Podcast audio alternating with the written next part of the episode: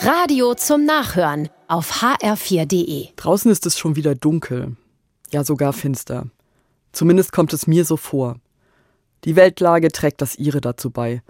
Aber heute, heute ist der Wendepunkt. Egal was die Nachrichten bringen werden, ab morgen wird es lichter bei uns.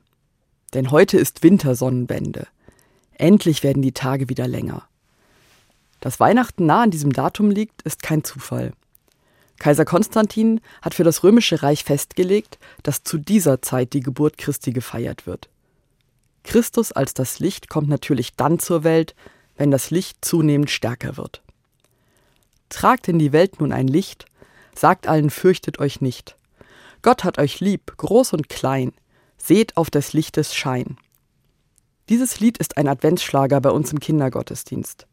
Es rührt mich, wenn die Kinder begeistert singen und dabei Kerzen vorm Altar anzünden. Das Licht bannt die Dunkelheit. Fürchtet euch nicht. In Kassel ruft ein Bündnis verschiedener Gruppen jede Woche zum Wächterdienst. Wenn wir dann freitags vor der Synagoge stehen, haben wir auch Kerzen dabei. Wir stehen dort als lebendige Botschaft.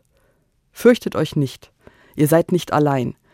Christen, Juden, Muslime, wir alle setzen der Dunkelheit Lichterfeste entgegen. Alle verehren Gott als Quelle von Licht und Liebe.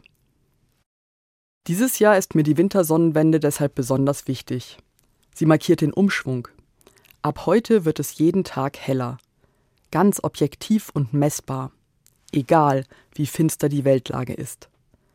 Und zur Unterstützung des Sonnenlichts zünden wir unsere Kerzen an.